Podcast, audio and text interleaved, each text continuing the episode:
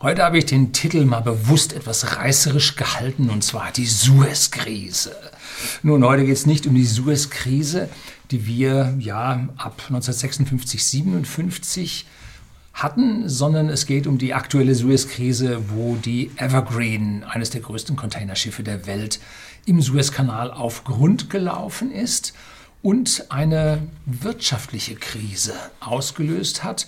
Worüber wir uns noch unterhalten müssen, ist, wie groß diese Krise nun werden wird oder ob das einfach nur ein kleines, ganz normales Intermezzo ist. Die Suez-Krise selbst war ja eine postkoloniale Geschichte, wo die Ägypter sich vom Joch der Briten und Franzosen, die mehrheitlich die Suezkanalbetreibergesellschaft stellten, um, befreit haben und es da zu einer Blockade des Suezkanals von einem halben, dreiviertel Jahr oder irgendwie sowas gab, äh, jedenfalls 1956 bis 1957. Und die Gesellschaft wurde daraufhin dann verstaatlicht. Die eigentliche größere Suezkrise war 1967 und begann mit dem Sechstagekrieg. Und die dauerte an bis 1975, wo der Kanal geschlossen war. Da lagen Schiffe, auch deutsche Schiffe, in dem, wie heißt das Ding, Bittersee, glaube ich, drin. Und äh, die hat man nachher dann noch rausgeschleppt oder abgewrackt. Ne? Also das waren acht Jahre oder waren es fast neun Jahre, die der Kanal dort geschlossen war. Und das war für die Weltwirtschaft schon ein gravierender Schlag. So, jetzt war der Kanal also auch blockiert, lediglich, glaube ich, für eine Woche, wenn ich die Zeit so richtig im Gedächtnis habe. Kommt darauf an, das Schiff ist gerade freigeschleppt worden, kommt es darauf an, wie lange es braucht, um dann auch wirklich rauszukommen und der Betrieb dann aufgenommen werden kann. Es liegen ja noch, ich weiß nicht, 500 Schiffe da draußen auf Rede. Um, ja, im Hintergrund finden Sie dann auch jetzt noch eine Videosequenz, die ich 2017, meine ich, aufgenommen habe, wo an der italienischen Westküste bei Marina di Massa eines der größten Containerschiffe der Welt am Horizont vorbeifuhr. Ich habe zufällig die alte Kamera da drauf gerichtet, ein bisschen unscharf ist, weil die große Entfernung und die alte Kamera. Aber das Schiff war unterwegs vom Suezkanal, also von Asien über den Suezkanal nach Genua, um dort Ladung zu löschen und aufzunehmen, wie sie halt in ihrem regelmäßigen Linienverkehr unterwegs sind. Ja, hinweisen möchte ich auch auf mein Video über Containerschiffe, wo ich mich auch über die Umweltbelastung von Containerschiffen unterhalten habe, aber auf eine ganz andere Art und Weise, als diese meisten dauerhysterischen äh, Fortschrittsgegner hier an dieser Stelle sehen. So, jetzt gehen wir dann ein bisschen ins Detail. Bleiben Sie dran.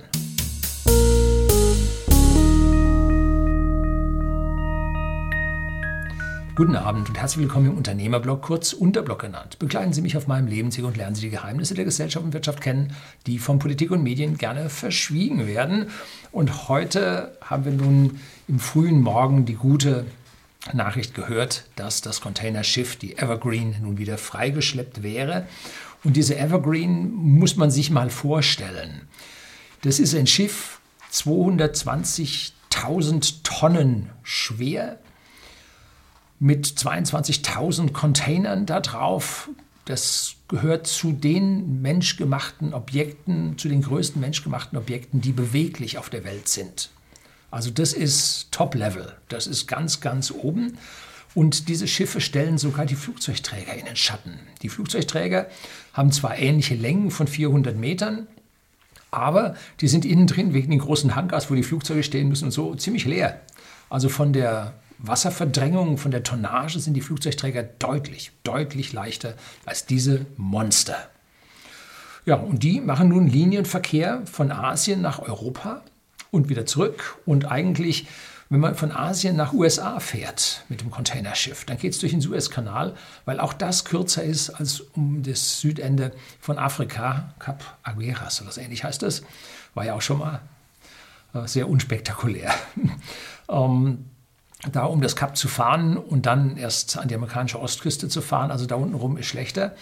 Weiter, zeitaufwendiger, darum fahren die da auch durch. Interessant ist, es gibt riesige Tanker, die sind nur für den Betrieb zwischen zwei Häfen gebaut worden. Einen in Saudi-Arabien, einen im Süden von der USA, in Südküste. Äh, und diese Tanker sind so riesengroß, ähm, dass die nicht durch den Suezkanal schaffen. Die haben zu großen Tiefgang, der ist da, glaube ich, nur bis 16 Meter möglich. Und diese äh, Evergreen hat 15,7 Meter Tiefgang, wenn ich das so richtig verstanden habe. Also da ist relativ wenig Luft unter dem Kiel. Und der also nicht mehr wirklich ein Kiel ist, sondern der unten platt ist. Ne? Und das ist ein Riesenvorteil. Und diese Tanker fahren also dann voll unten um Südafrika rum nach USA und zurück fahren sie dann über den Suezkanal, sind sie nämlich leer, haben ein bisschen Ballast drin, äh, das müssen sie nicht ganz äh, kentern äh, und fahren dann mit verringertem Tiefgang durch den Suezkanal zurück. Und interessant ist, dass diese Schiffe äh, sich nach wenigen Fahrten, also einzelnen Fahrten, schon rentieren. Die kosten in der Herstellung 100 so viele Millionen und an der Ladung sind äh, etliche zig Millionen verdient sodass sie dann am Ende nach drei, vier Fahrten sich dann schon rentiert haben. Also gewaltige Geschichte. Und das ist auch der Grund, warum diese Schiffe immer größer werden, weil der Aufwand für die Schiffe nicht so sehr wächst wie die Waren, die damit transportiert werden können. So wie so eine neue Generation an Schiffen rauskommt, ist die alte sowas von obsolet und kann nur noch irgendwelche kleinen Nebenfahrten machen, weil die Großen alles nehmen. Ne? Also das ist ein The winner takes it all. Das ist also ein riesen Ding und es gibt wenige ähm, Reedereien, die sowas betreiben, das, die sind sicherlich unter zehn. Ne? Vielleicht, also mir fallen auf Anhieb so sechs, sieben ein, aber es ist weniger. Das ist ein riesiges Oligopol, was dort die Container um die Welt fährt. So, das Schiff ist kurz nach der Einfahrt in den Suezkanal von Süden her havariert. Und zwar gab es wohl einen starken Wind da muss ich ein bisschen aus der Vergangenheit plaudern. Was mir nämlich auch nicht klar war, wir fahren heute alle noch mit Segelschiffen. Ja, ist jetzt ein bisschen übertrieben, aber die Fläche, die diese großen Schiffe dem Wind gegenüber haben, ist nicht zu vernachlässigen. Zwei Beispiele. Ich bin 2005 mit der MS Bremen, der Hapag-Lloyd, durch den, durchs Nord, ja, von Norwegen, also von Kiel über Norwegen bis nach Bergen und von dort aus dann rüber bis zu den Shetland-Inseln und dann über die ganzen Whiskybrennereien und whisky.de, den Versender hochwertigen Whiskys an privaten Endkunden in Deutschland und in Österreich. Und dort durfte ich für whisky.de einen Vortrag über Whisky halten und dann auch Leute durch die Brennereien, die wir dort in Schottland besucht haben, durchführen.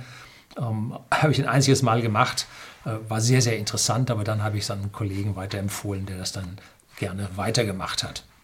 So, und da sind wir dann einen Tag früher von Bergen rübergefahren äh, durch die Bohrinseln da bis rüber zu den Shetlandinseln, weil ein Starkwindsystem angekündigt war und wir den Weg vorher schaffen wollten. Und äh, ansonsten sagte der Captain, müssten wir einen Schlepper ordern, der uns dann da mit zusätzlicher Kraft dann über, diesen, äh, über die Nordsee rüberschippern helfen würde. Ne? Also da Maschinenleistung zur Seitenfläche schwierig von so einem Schiff. Zweiter Fall, Queen Mary 2. Wenn man sich so das Schiff anschaut, das ist hoch wie ein Wolkenkratzer. Ne? Also unglaublich hohe Fläche. Und die wollten auf irgendeiner Tour, die jetzt nicht Linienverkehr, die fährt ja nicht nur Linie zwischen Southampton und New York, sondern die fährt auch andere Strecken äh, zwischendrin. Und die wollte in Teneriffa anlegen und da war ablandiger Wind in Santa Cruz und die haben es nicht rangebracht. Mit allen verfügbaren Schleppern, die da waren, haben die den nicht an Kai schleppen drücken können und das Schiff musste unverrichtete Dinge weiterfahren. Ne? Also da Flächen riesengroß, Wind ein Riesenthema. Und genau das ist jetzt dem Containerfrachter zum, äh, zum Verhängnis geworden. Wenn man jetzt dazu betrachtet, die Schiffe fahren durch den Kanal irgendwo mit sieben Knoten oder sowas. Ähm, maximal, habe ich mal ausgerechnet, für den Zeiten, die man dort findet, die Strecken, die da sind. Gut, da sind Seen drin, wo sie schneller fahren dürfen. Ähm, aber irgendwo so 14 Kilometer pro Stunde, die Dinger fahren durch diese engen Kanäle ziemlich langsam. Und dann sind die Winde, die von der Seite mit höherer Geschwindigkeit kommen, nun auch aus diesem Geschwindigkeitsverhältnis nicht mehr zu vernachlässigen. Ansonsten könnte man ja Gas geben und dann das Schiff im Vorhaltewinkel gegen den Sturm halten oder gegen den Seitenwind halten und dann würde man so nach vorne äh, fahren. Aber das geht nun in so einem Kanal nicht, weil man sehr langsam unterwegs ist. Ne? Die Passage dauert wohl zwischen 11 und 16 Stunden. Man muss zwischendrin an den Stellen, wo es noch einspurig ist, muss man warten und fährt dann diese Strecke im Konvoi. Das ist nie anders als beim Nordostseekanal auch. Da geht es auch äh, mit diesen Ausweichen, wo man dann warten muss, wenn was entgegenkommt. Aber 115 Kilometer dieser gesamten 193 Kilometer sind bereits zweispurig befahrbar. 78 Kilometer halt Einbahnstraßen und Warten. Und warum nun nicht zweispurig? Kein Geld. Ne? Der Suezkanal wird jetzt als Riesending für Ägypten und so weiter hochstilisiert. Das ist psychologisch ein Riesending, weil sie sich hier von der Knechtschaft des Kolonialismus endgültig befreit haben. Aber er bringt nur ein bis zwei Prozent des Bruttoinlandsproduktes für das Land. Ägypten hat irgendwo so 350 Milliarden Bruttoinlandsprodukt und der Kanal bringt irgendwas fünf oder so. Ne? Also das sind ein bis zwei Prozent, äh, die der Kanal zum Bruttoinlandsprodukt beiträgt. Und damit ist es nicht so riesig bedeutend. Die haben also ganz andere Probleme in Ägypten, als sich hier jetzt um den Ausbau des Kanals dann zu kümmern, weil den Zusatzgewinn, den man fahren kann, der ist nicht so wahnsinnig hoch. Ne? Weil äh, die Leute sagen, gut, ich warte lieber ein bisschen und gehe da in einen Konvoi und, und so weiter, als dass ich unten um Afrika rumschipper. Und äh, ja, erst wenn im Prinzip der Kanal so voll und total ausgelastet wäre, dass die Schiffe massiv außenrum fahren würden, würde sich dann die zweite Rinne am Ende wirklich rentieren. Oder wenn es hier zur Havarie kommt und wir einen monatelangen Stau da drin hätten oder Blockade da drin hätten, das wäre ganz schlimm. Ne?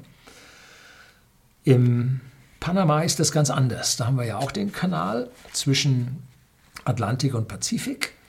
Und hier spricht man bei Panama von einem Einkommen, was ein Viertel bis ein Drittel des BIPs ausmacht. Da ist also Panama unglaublich abhängig davon.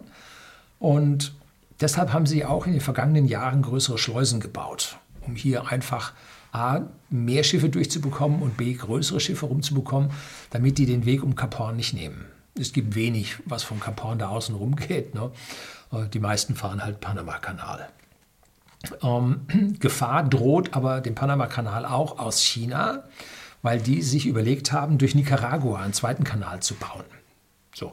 Mittlerweile äh, gab es dann einen ziemlichen Börsencrash in China und der damalige Herr mit seinem Unternehmen, milliardenschwer, der den bauen wollte, der hat sich also jetzt davon wohl schon wieder verabschiedet, sodass also dieser Nicaragua-Kanal im Moment nicht auf dem Papier steht. Aber die Gedanken, den zu erweitern oder da einen zu bauen und damit die Passage durch Lateinamerika, durch Mittelamerika zu verbessern, ist immer präsent. Ne? Und es ist immer die Angst, in Panama hier von dem zweiten Kanal massiv unter Druck gesetzt zu werden. So, dieser Sandsturm hat nun das Containerschiff an die Seite gedrückt. Und jetzt kommt der Bernoulli zum Tragen. Bernoulli geht wie? Das ist ein Wissenschaftler, der sich um Strömungen gekümmert hat. Und wenn Sie hier zwei Blätter haben und jetzt blasen Sie zwischen diese beiden Blätter rein, dann merkt man, dass die sich aneinander annähern. Warum? Wenn dazwischen äh, sich das Fluid schneller bewegt, sinkt der Druck. Und wenn der Druck sinkt, drückt der Außendruck die Blätter von links und rechts zusammen. Das ist Bernoulli. Und wenn jetzt so ein Schiff an den Rand vom Kanal kommt, fließt die, wird das Wasser dort verdrängt. Das Wasser muss schneller fließen, um da rauszukommen. Der Druck sinkt und die Kanalwand saugt das Schiff, das Schiff an. Ne? Also da ist die Gefahr, dass man zu sehr an die Seite kommt. Äh, normalerweise kann man ganz gut korrigieren. Wenn aber so ein starker Wind ist, dann ist schwer, ne? dass man das Ding dann zur Seite bekommt. Und das Schiff kam wohl dicht ran, touchierte, blieb hängen und drehte sich quer und kam mit der anderen Seite hinten auch noch dran. Ähm, der Kanal ist so typischerweise 200, 300 Meter breit. In diesem südlichen Bereich ist er wohl nicht wirklich breit und das Schiff ist 400 Meter lang. Also wenden schon mal gar nicht und schräg fahren auch nicht. Äh, und tief unten am Boden ist der, äh, der Kanal, weil er ja schräge Wände hat, deutlich schmäler. Und wenn man jetzt dort ein Schiff hat mit fast 16 Meter Tiefgang, und ich glaube, der Suezkanal ist auf 16 Meter ausgelegt, ne? Das ist ja auch den ganzen Ärger, den man da in Hamburg hat mit der Elbe ausbackern. Da geht es auch um diese 16 Meter. Ähm, dass da also unten drunter nicht mehr viel Platz ist, Nee, wirklich nicht. Und der Kanal wirklich sauber gewartet sein muss vom Sand, der da permanent reingeweht wird und runterrutscht, dass man da unten nicht hängen bleibt. Ne? Und nun bleibt der da unten hängen, dreht rum und jetzt hat er eine Energie, das muss man sich vorstellen. Kinetische Energie, ein halb mv Quadrat, m ist die Masse, v ist die Geschwindigkeit.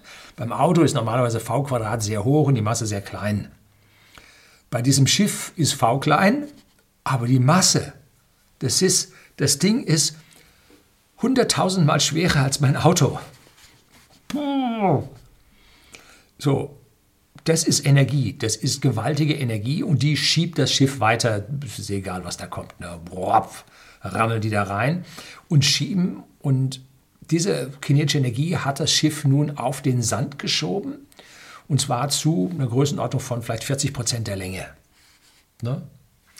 Auflagekraft, wenn jetzt 40 Prozent drauf liegen von diesen 220 Kilotonnen, die das Ding hat, bleiben äh, 88.000 Tonnen übrig, die da auf dem Sand liegen. Jetzt nehmen Sie mal einen Schlepper und ziehen 88.000 Tonnen. Gut, ein bisschen ist die Reibung da unten vielleicht 0,5 oder so, wenn der da fest sitzt oder auch nur 0,3. Aber ziehen Sie mal 88.000 Tonnen, da brauchen Sie aber Schlepper, das haben Sie nicht gesehen. Hochseeschlepper. Und die Hochseeschlepper schleppen ja normalerweise nur gegen die geringe Wasserreibung. Aber jetzt gegen diese Reibung auf Grund. Boah. Also das ist schon heftig, das ist richtig heftig, das ist richtig hart. Und jetzt, was haben da diese Mini-Bagger gemacht? Ne? Hat man da Bilder gesehen, wie so ein Bagger da gegraben hat. Und dann haben alle gleich hier Späßle gemacht und, und Witze, das ist doch Tropfen auf den heißen Stein. Hier ging es aus meiner persönlichen Sicht nur darum, den empfindlichen Bug zu retten. Der hat ja vorne so einen Strömungswulstbug, äh, um den Widerstand zu verringern, um die äh, Welle am Rand zu äh, die Bugwelle am Rand äh, im Prinzip recht gerade zu halten, um hier die Widerstände zu verringern. Und dieser Bug ist halt verletzlich. Und um diese Verletzung beim Freischleppen zu reduzieren, hat man da halt den Sanddruck etwas verringert. Sehr viel Sinn gemacht, ja. Wird aber natürlich anders kolportiert. So, die erste Alternative Ziehen hat nicht funktioniert. Klar, waren zu viel. Ne? Dann das nächste, Entladen. Gut, früher hatten die Schiffe äh, Entladekräne mit an Bord. Das waren diese komischen Stecken, die da waren. Die wurden dann so Ladebäume so schräg raus und dann wurden die Säcke mit Kakao und Kaffee, wurden dann da per Seil ans Ufer äh, gehoben. Und irgendwann haben die Leute gesagt, das ist ja alles blöd. Äh, A, haben wir die ganzen Kräne mit dabei, verringert die Nutzlast des Schiffes. B, brauchen wir sie die ganzen Wochen, die wir fahren, brauchen wir die Kräne nicht. Gehen wir doch hin und lassen nur noch Kräne an Land ähm, und nicht mehr auf dem Schiff. So, und dann hat man gesagt, gut, wenn du jetzt aber Holz da aus Afrika holst, äh, dann treideln die, die Stämme aus dem, mit dem Fluss zum Schiff hin und dann brauchst du einen eigenen Kran zum Aufladen. Natürlich, äh, für Sonderfälle gibt es das auch heute noch. Aber von Containerhafen zu Containerhafen geht es halt so. Und drum gibt es jetzt die alten Hafenviertel, sei es in Kapstadt, sei es in Hamburg, äh, wo man überall, oder Genua auch, Riesending, Partymeile, da wo früher die ganzen Schiffe mit ihren eigenen Kränen ausgeladen haben, wo die ganzen Lagerhäuser waren. Äh, ist nichts mehr. Heute stehen die Container-Ladebrücken da, laden die Dinge aus und zwar, ich sag mal, pro Stück eine Minute maximal. Und dann werden sie mit Robotern weggefahren. Und äh, die Lkw, wenn man von Genua aus nach Norden fährt, Autobahn, da hat man eine ewige Kolonne an, L, äh, an LKWs mit, mit Containeraufsätzen, äh, was alle von Genua vom Containerhafen kommt. Ähm, und diese Container sind halt global genormt, von einem Amerikaner ausgehend, der das Mitte der 60er Jahre erfunden hat, dann Frachter umgebaut hat, stand Container drauf und so. Und irgendwann hat man das erste Containerschiff gebaut und so weiter und so weiter äh, war, ist die beste Erfindung, weil man braucht keine Kräne am Schiff, spart man sich, überall auf der Welt stellen dieselben äh, Entladebrücken, so alles genormt, wunderbar. Aber Problem ist, wenn du jetzt das Ding entladen musst, wo keine Ladebrücken da sind. Hat man also erstmal daran gedacht, äh, die Container mit Hubschraubern wegzufliegen ja, die russischen Transporthubschrauber, Mil, Mil irgendwas, äh, 35 oder wie die Dinge heißen, äh, schaffen das, aber davon gibt es auch nicht so viele und teuer ist auch noch, äh, aber Geld spielt in dieser Stelle nun überhaupt keine Rolle. Ähm, dann könnte man Schwimmbagger dahin fahren, äh, Schwimmkräne dahin fahren, die dann im Prinzip Container aufnehmen, rumdrehen und auf ein kleines Containerschiff absetzen. Aber bis man diesen Entladekran dort hat, dauert auch eine Zeit. Um, währenddessen das Schiff da liegt. Und dann muss man beim Entladen sehr, sehr aufpassen, was man ja auch in den Hafenbecken machen muss. Äh, wenn man in der Mitte alles entlädt, äh, dann gibt es da mehr Auftrieb und dann knickt das Schiff auseinander. Oder andersrum, knickt es zusammen. Auf diese Lastfälle sind die Schiffe sehr gerechnet, weil wir ja, wenn wir lange Dünung auf dem Meer haben, äh, im Prinzip das Schiff auch immer so arbeitet. Ne? Weil wenn Welle vorne und Welle hinten und in der Mitte nicht, dann versucht sie es durchzubiegen. Das ist also einer der, der meistgerechneten Lastfälle an dieser Stelle am Schiff. Ähm, da geht also einiges, aber man muss aufpassen. Das ist das gleiche wie beim Hochregallager. Äh, das, wenn man da schwere Paletten drin hat, wie wir bei whisky.de, dem Versender hochwertigen Whisky an privaten Endkunden, dann haben wir Paletten mit Gewichten von 500, 700 Kilo, weil da Flaschen draufstehen, richtig viele Flaschen draufstehen. Und wenn man die in den Regalen falsch belädt, dann kann es bei diesen Hochregalen äh, tatsächlich zu Kippungen kommen. Das muss nicht umfallen, aber wenn da eine bleibende Verformung in diesem Kippen drin ist, äh, dann ist das Ding kaputt. Ne? Also da muss man schon beim Beladen aufpassen, was man wo einlädt und wie schwer das ist bei Maschinen, Elektromotore, Schrauben und so weiter. Da einlagern auch hochkomplexe Geschichte, muss das äh, Roboterlager Gewichte mit berücksichtigen. Und genau so ist die Software auf diese Schiffe äh, eingestellt, dass man genau weiß, äh, in dieser Reihenfolge wird entladen und äh, die, die man zuerst braucht, sind am weitesten oben ähm, und dann über das ganze Schiff verteilt, dass man parallel mit möglichst vielen Kränen gleichzeitig arbeiten kann, dass die Liegezeit, kommen wir gleich noch drauf, möglichst gering ist. Äh, ja, also das ist eine hochkomplexe Geschichte und das nun mitten in der Wüste mit einem einfachen Kran zu machen, ja, ist schon, wenn man dann das Schiff hier beschädigt beim Entladen, bingo, upsie, habe mich halt vertan. Pech gehabt. Ne? So, also ein Job für die Ewigkeit.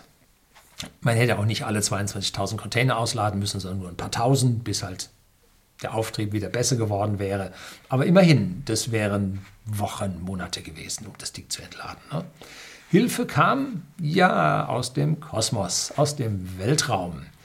Und zwar äh, kümmern wir uns mal um die Flut und die Ebbe, die die Seefahrer seit Jahrtausenden kennen. Und die ganzen Segelschiffe konnten aus den Häfen nur auslaufen, wenn die Flut da war. Und es muss die Flut da sein und der Wind aus der richtigen Richtung, sonst kam es aus dem Hafen auch nicht raus. Also die Hälfte seines Lebens wartet der Matrose vergebens. Das war also eine schwierige Geschichte. Und jetzt kam am Montag, den 29., als ich morgens aufstand, stand der Vollmond wundervoll, äh, kurz vorm Untergehen. Die ganze Nacht war sehr hell gewesen. Ja, ich schlafe mit, nicht mit geschlossenen Vorhängen oder so. Nee, ich bin der Natur da gerne nahe. So, und wenn nun Sonne, Erde und Mond in einer Linie stehen, und das ist bei Vollmond genauso wie bei Neumond, dann verstärkt sich Flut und Ebbe. Es kommt zu einer sogenannten Spring, Springtide. Und da geht es besonders hoch und äh, die Kräfte zwischen Erde und Sonne sind zwar, ich weiß nicht, 180-fach höher als zwischen Erde und Mond, aber die Differenzen, die der Mond mit der Erde bringt, sind viel höher, sodass also die, die Flut und Ebbe von der Sonne, die durch das Runterdrehen der Erde äh, entsteht, äh, sind nur 46 äh, Prozent äh, von der Gesamt, nee, vom Mond, sodass sich in Summe ein Einfluss von ungefähr einem Drittel der Sonne bemerkbar macht. Und jetzt hatten wir Vollmond und die Springtide hat gereicht und alle haben gezogen und das Ding kam frei. Also die Natur hat das Ding auf Grund geschoben mit seinem Wind, mit ihrem Wind und die Natur hat geholfen, dieses Schiff auch wieder freizugeben. So, wäre das Schiff bei einer Springtide aufgelaufen, alles zu spät. Ne? Das hättest du voll entladen können. Ne? Das wäre das Chaos. Nun, jetzt kommen wir zur Schuldfrage und das ist ja immer die Sache, wer ist schuld und am Ende wer zahlt. Nun, wer zahlt, ist ganz klar. Sie und ich mit höheren Verbraucherpreisen. Denn alle diese Kosten werden umgelegt. Irgendwo werden sie umgelegt. Und im Zweifelsfalle bei dem, der am meisten hat. Ne? Das ist hier die westliche Welt. Also am Ende zahlen wir dafür.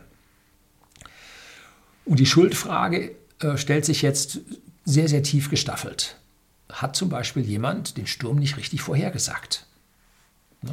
Es gab da mal einen Sturm vor ein paar Jahren hier über Europa, hat massiv die Bäume umgelegt und richtige Katastrophen gebracht. Und die Wetterfrösche hatten den nicht auf dem Schirm. Ne? Nö, das wird zwar ein starker Wind, aber zum richtigen Hurricane, nein, Hurricane nicht, aber zum richtigen äh, starken Unwettersturm wird es nicht. So die Aussagen. Was war? Ein Messwert aus dem Nordatlantik kam nicht, weil die Station Störung hatte.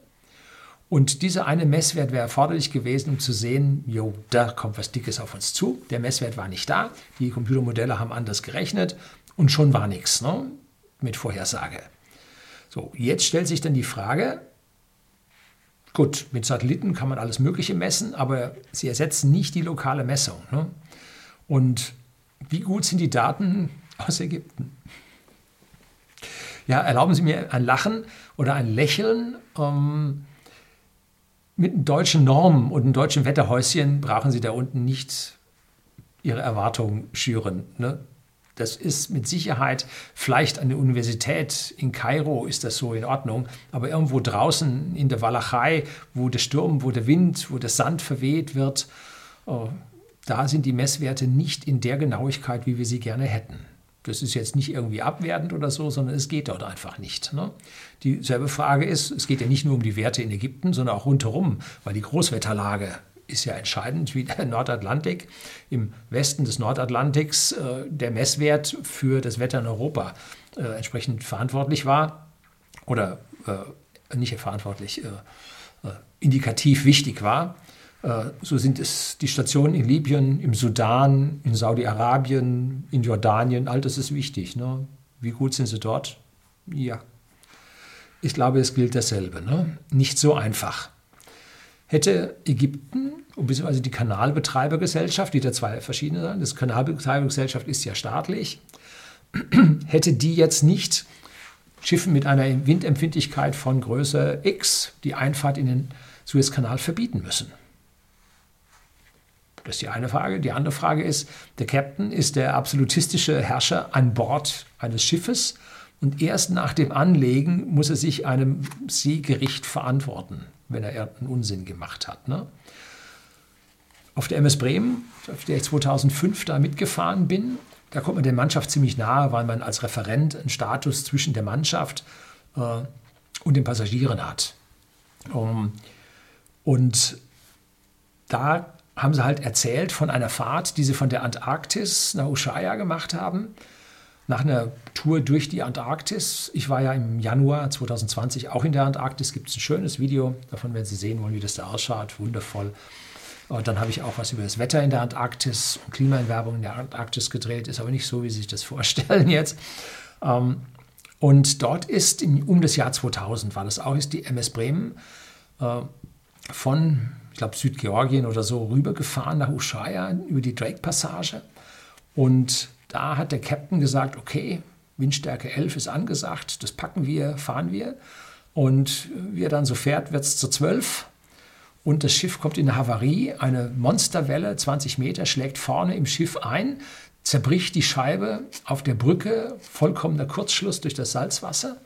Alle Maschinen aus, Schiff dreht sich quer zum Wind, größter Widerstand, das ist äh, ganz normale Entropie, legt sich 45 Grad quer, alle Passagiere auf die Sammelstationen. Die Leute haben angefangen, Testamente zu schreiben. Das Wasser schwappt an den Fensterscheiben hoch, Sturm ohne Ende, keine Rettung irgendwo in Sicht. War schlimm. Die haben da unten gearbeitet wie die Verrückten, haben dann eine Maschine zum Laufen bekommen, dann haben sie das Schiff wieder gerade stellen können, dann haben sie äh, Holzbretter geholt und haben vorne die Ding zugemacht und haben sie mit Hockey-Talkie von oben unten die Maschine gesteuert. Ab da haben sie dann die Prozeduren geändert, dass auch auf großer Fahrt immer Generatoren parallel laufen müssen, um hier Ruderanlage und so weiter. Äh, die haben nämlich drei Generatoren und zwei große Maschinen. Und da kann man dann Generatoren auf die großen Maschinen koppeln und hat dann die Dieselmaschinen über die Stromerzeugung gesondert. So, aber egal, äh, auch dort äh, kam es zu äh, einer falschen Vorhersage des Wetters oder einer falschen Beurteilung des Wetters durch den Kapitän. Und als der nachher im Hafen anlegte, kam die Polizei und hat ihn mitgenommen. Was rausgekommen ist, weiß ich nicht, wie es damals ausgegangen ist. Äh, er hat jedenfalls die Wetterlage nicht richtig eingeschätzt gehabt. Jetzt, als wir von der Antarktis zurückkamen, ähnlicher Fall. Ähm, man konnte auf Windy, auf der App, eine wundervolle App, konnte man sehen, äh, sechs Meter Wellen kamen also von im Westen um Kap Horn rum und wir haben also Höchstleistung, alle Maschinen volle Kraft voraus, ähm, es geschafft, noch in den Schatten äh, von Feuerland zu kommen, unten im Süden, ähm, bevor dann dieses Starkwindgebiet dann da reinkam äh, und die Passage doch sehr, sehr hässlich gemacht hätte für die ganzen Passagiere. Gut, sechs Meter Wellen sind keine 20, äh, aber trotzdem wäre schon hässlich gewesen. Der Captain hat gut aufgepasst und hat dann äh, früher abgebrochen und ist dann sehr schnell gefahren, um halt diese Gefahr dann zu überwinden. Äh, gut, also sicherlich hat der Captain an dieser Stelle eine Mitschuld. Ähm, aber es stellt sich die Frage, woher bezog die Reederei jetzt die Wetterdaten, die sie dem Kapitän zur Verfügung stellt? Welcher Satellitenbetreiber, welcher äh, globale Wetterdienst hat Ihnen nun diese Informationen zur Verfügung gestellt? Hat der Captain ab einer gewissen Größe eine Rückfrage an die Reederei zu richten oder lässt man ihn da alleine? Wenn man ihn alleine lässt, äh, hat die Reederei ihre Aufsichtspflicht verletzt? Große Frage. Wer zahlt den Schaden? Und die erste Frage lautet, was für ein Schaden ist überhaupt entstanden? Das Schiff äh, war, ist in Gefahr, wenn man den jetzt freigeschleppt hat. Was ist unten am Bug? Man weiß, Ruder und Schraube hat es nicht erwischt. Was für ein Schaden hat er sich vielleicht doch geknickt? Ist das Ding jetzt Schrott? Das weiß man nicht. Ne? Die Kanalwand, die ist massiv beschädigt durch so einen Einschlag von diesen 220 Kilotonnen. Äh, das muss freigebaggert werden. Und so ein Bagger hat also auch Tages äh, Stundensätze von 1000 Dollar. Ne? Also auch da sind Schäden entstanden, um die Kanalwand zu reparieren. Während der Reparatur wird es zu Verzögerungen kommen. Die wird unterbrochen werden müssen, wenn wieder ein Pott kommt. Wenn kleinere kommen, können sie weiterarbeiten, müssen aber langsamer fahren und und und. Also da gibt es Folgeschäden.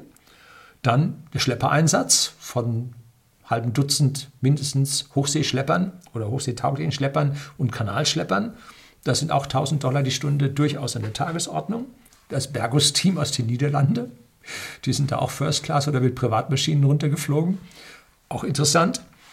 Äh, dann die Verzögerung der Auslieferung der Fracht auf dem Schiff.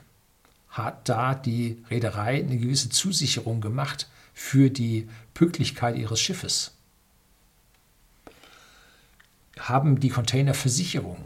Es gibt so eine übliche Transportversicherung von 5 Euro pro Kilo bei uns. Äh, kommt beim Whisky überhaupt nicht hin, da muss man zusatzversichern äh, oder das Risiko eingehen. Wie viele von den Leuten haben das Risiko eingegangen? Wie viele haben gesagt, wir nehmen eine Versicherung, die dann jetzt natürlich entsprechend zahlen muss? Andere Schiffe, die da warten müssen. Wenn da noch so ein Pott da hinten wartet, kommen sie aber mit 10.000 Euro die Stunde nicht hin an Betriebskosten von dem Ding. Also da wird es dann ganz heftig. Ne?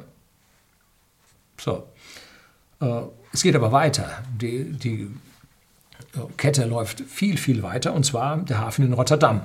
Noch merkt man da nichts, aber demnächst werden die Hafenanlagen stillstehen. Wenn da die entsprechenden Schiffe, die aus Asien kommen, nicht anlanden können, weil die stehen jetzt noch im Stau. So, dann kommen sie frei und fahren alle im Konvoi und kommen alle gleichzeitig an. Peng. So viele freie Slots haben die dann nicht. Dann gibt es Verzögerungen nach hinten raus, dass andere erst später kommen dürfen. Dann werden die ihren Schaden versuchen geltend zu machen, weil sie haben einen fest gebuchten. Müssen die anderen umgeleitet werden, irgendwo zu einem anderen Hafen, von dort dann mit der Bahn oder sonst wie transportiert werden mit Zusatzkosten. Ja, oder Überstunden. Arbeiten die immer drei Stunden drei Schichten, 24 Stunden. Wenn sie ein bisschen Luft haben, werden sie Überstunden machen, Überstunden kosten. Gut. Äh, schöner, schönes Beispiel, wenn Sie mit einer Drohne am Flughafen fliegen und dann der Flughafen still geschlossen wird und die ganzen Maschinen da in der Luft kreisen und warten, bis das Ding wieder freigegeben wird. Wenn Sie der Drohnenpilot waren, Sie zahlen. Das heißt, wenn Sie eine Drohne in der Nähe des Flughafens starten lassen, können Sie anschließend unmittelbar pleite sein. Das geht ganz schnell. Ne? So, also hier ist dann auch äh, eine Pleite der Schifffahrtsgesellschaft nicht auszuschließen. Nicht so, nicht so einfach. Ne? Gut, dann wird jetzt auch gesagt, ja, Volkswagen wartet auf Teile und die Chips, die da kommen und so. Ähm, da kenne ich es aus der Automobilindustrie, für die ich früher über zehn Jahre gearbeitet habe, um, dass da auch gerne mal dann eine Luftfracht genommen wird. Ne? Gut, Luftfrachten sind momentan sowieso teuer gewesen, ähm, steigen auch weiter. Äh, momentan läuft die Wirtschaft ja wieder an. Äh, der Baltic Dry Index hat sich wieder in die höchsten Höhen, das ist also die Frachtraten für Schiffen, gibt es verschiedene Subindizes, äh, aber in Summe ist der schon wieder auf über 2000 hochgeschossen. Ähm, ja, ist an der Stelle wirklich interessant. Oder die Kapitäne haben sich entschlossen, wir fahren um Südafrika rum. Zusatzkosten für den Umweg, da wird ja mehr äh, Brennstoff verbraucht, mehr Schiffszeit genutzt, inklusive Personalkosten da unten rum. Jo, also da ist eine Kaskade. Und in diesen Kaskaden hocken immer wieder Versicherungen mit drin.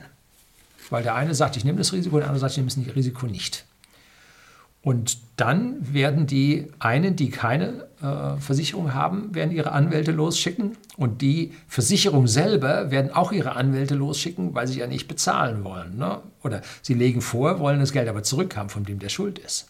So, und jetzt braucht man internationale Schiedsgerichte. Denn das ist jetzt hier alles international. Ne? Typischerweise sind die mit drei Richtern besetzt. Ich habe mal was über das TTIP und da ging es dann um Schiedsgerichte und wie übel und böse die wären und so. Äh, nee, so übel und böse sind die nicht. Ähm, die sind typischerweise mit drei Richtern besetzt. Einem, der von der Klägerseite bestimmt wird, einer, der von der Verteidigerseite, dem Beklagten bestimmt wird und ein dritter, der von beiden akzeptiert wird. Und die sitzen in der Regel in Washington, DC. Da ist richtig viel los und vor allem gibt es mittlerweile zu wenig davon. Da gibt es also auch Mordsstau. Und das ist eigentlich ein sehr, sehr schönes Beispiel, wie man eine staatliche Gerichtsbarkeit nicht zwingend braucht. Denn es gibt mittel- und langfristig eine gute Regeleigenschaft in diesen äh, ja, internationalen Schiedsgerichten, weil wenn Leute es übertreiben von diesen Richtern für die eine oder für die andere Seite und dabei immer verlieren, dann werden sie seltener gebucht werden. Es braucht also hier Richter, die zu guten Lösungen, zu echten Lösungen kommt, wo dann am Ende jetzt nicht der Beklagte oder die Klagenden dann entsprechend Recht haben oder frustriert sind, sondern wo die Allgemeinheit sagt, das war ein gutes Urteil. Und mit diesen guten Urteilen bekommen diese Richter alle ihren entsprechenden guten Ruf. Und wenn ein Richter immer sehr aggressiv ist für die eine Seite, aber im großen Teil der Fälle verliert, dann ist sein Ruf dahin und er wird nicht mehr so oft genommen werden wie die, die bessere Urteile langfristig sprechen. Und äh, da werden diese internationalen Schiedsgerichte jetzt an dieser Stelle zu Gründen kommen. Und vorher kommen natürlich jetzt erstmal die ganzen Sachverständigen, die gucken, was denn da nun überhaupt los war. Können wir alle keine Ahnung haben, viel zu weit von weg. Auch die Medien viel zu weit von weg. Ne? Die Bilder, die man gesehen hat, das waren alles äh, die völlig identischen Bilder. Dann gab es so Video hier auf, auf YouTube, alle identischen Videosequenzen. Also da war vor Ort war niemand. Ne? Bildsprach mit dem Toten. Also das war äh, alles vollkommen über irgendwelche Agenturen da Bilder geliefert worden. Nachher sah man auf Twitter, hat man mir ein paar Dinge zugespielt, tatsächlich Fotos vor Ort, wo dann auch diese Bilder von den Baggern dann zu sehen werden. Ne? So, das Schiff ist jetzt frei oder ist wohl frei. Es gibt äh, Marine Traffic als eine Seite, aber den Vessel Finder, den finde ich jetzt eigentlich schon besser. Vorne mit V, Vessel Finder. Und äh, da kann man sehen, was da jetzt abgeht, welche Schiffe dort sind, kann man die einzelnen Schiffe anklicken. Da sieht man, dass das Schiff also ein gutes Stück raus ist. Ähm, aber wahrscheinlich liegt es jetzt dort und wird von Tauchern untersucht. So wie man vorher mit Tauchern äh, Schraube und Ruder untersucht hat, wird man jetzt mit Tauchern äh, den Boden untersuchen und gucken, was für Beschädigungen es gegeben hat, äh, wie, wie, viel Zentimeter tief die, die Kratzer da drin sind am Boden. Und davon wird es dann abhängen, ob man das Schiff zurückziehen wird, die relativ kurze Strecke zurück, oder ob es durch den Kanal nach Norden raus kann, ob es alleine fahren kann. Und das wird ganz schön was, zumindest mal für die Fracht, die auf diesem Schiff sich befindet, ausmachen. Ne? Denn ansonsten muss man dann zurück und irgendwo, wo dürfte der nächste sein? Irgendwo da am Horn von Afrika haben doch die Chinesen einen großen Hafen gebaut. Hoffentlich sind die Containerbrücken da schon fertig zum Umladen. Ne? Ansonsten muss man irgendwo rüber in den Persischen Golf. Da drüben wird dann die nächste große sein, ne, wo man hin kann. Da im Süden Afrika runter ist eher nichts. Ja, schwer zu sagen.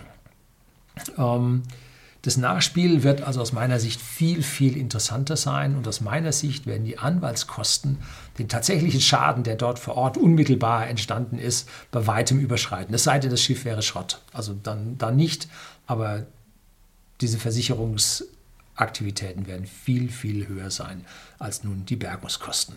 Wir werden bei unseren apokalyptischen Medien natürlich nichts davon erfahren, weil das würde viel zu viel Recherche äh, und Arbeit bedeuten. Äh, hier den Teufel an die Wand zu malen, ist ein viel, viel lukrativeres Geschäft. Äh, aber dann die Nacharbeit, das wird man mit ein bisschen Glück in den Fachmedien finden. Aber die meisten von uns werden keinen Zugriff auf diese Fachmedien haben. Und ob sich dann mal irgendwo ein Journalist, jetzt aus dem Handelsblatt oder sonst welche Wirtschaftspresse, sich da mal tiefer reingräbt und diese, den den Aftermath, wie es so schön heißt, von diesem ganzen äh, Zustand, um, Unfall, Umstand äh, dann ausrechnet. Ja, wir werden es sehen. So, interessante Geschichte. Eine Woche mal Ablenkung von den üblichen Themen. Eigentlich eine ganz schöne Sache gewesen. Herzlichen Dank fürs Zuschauen.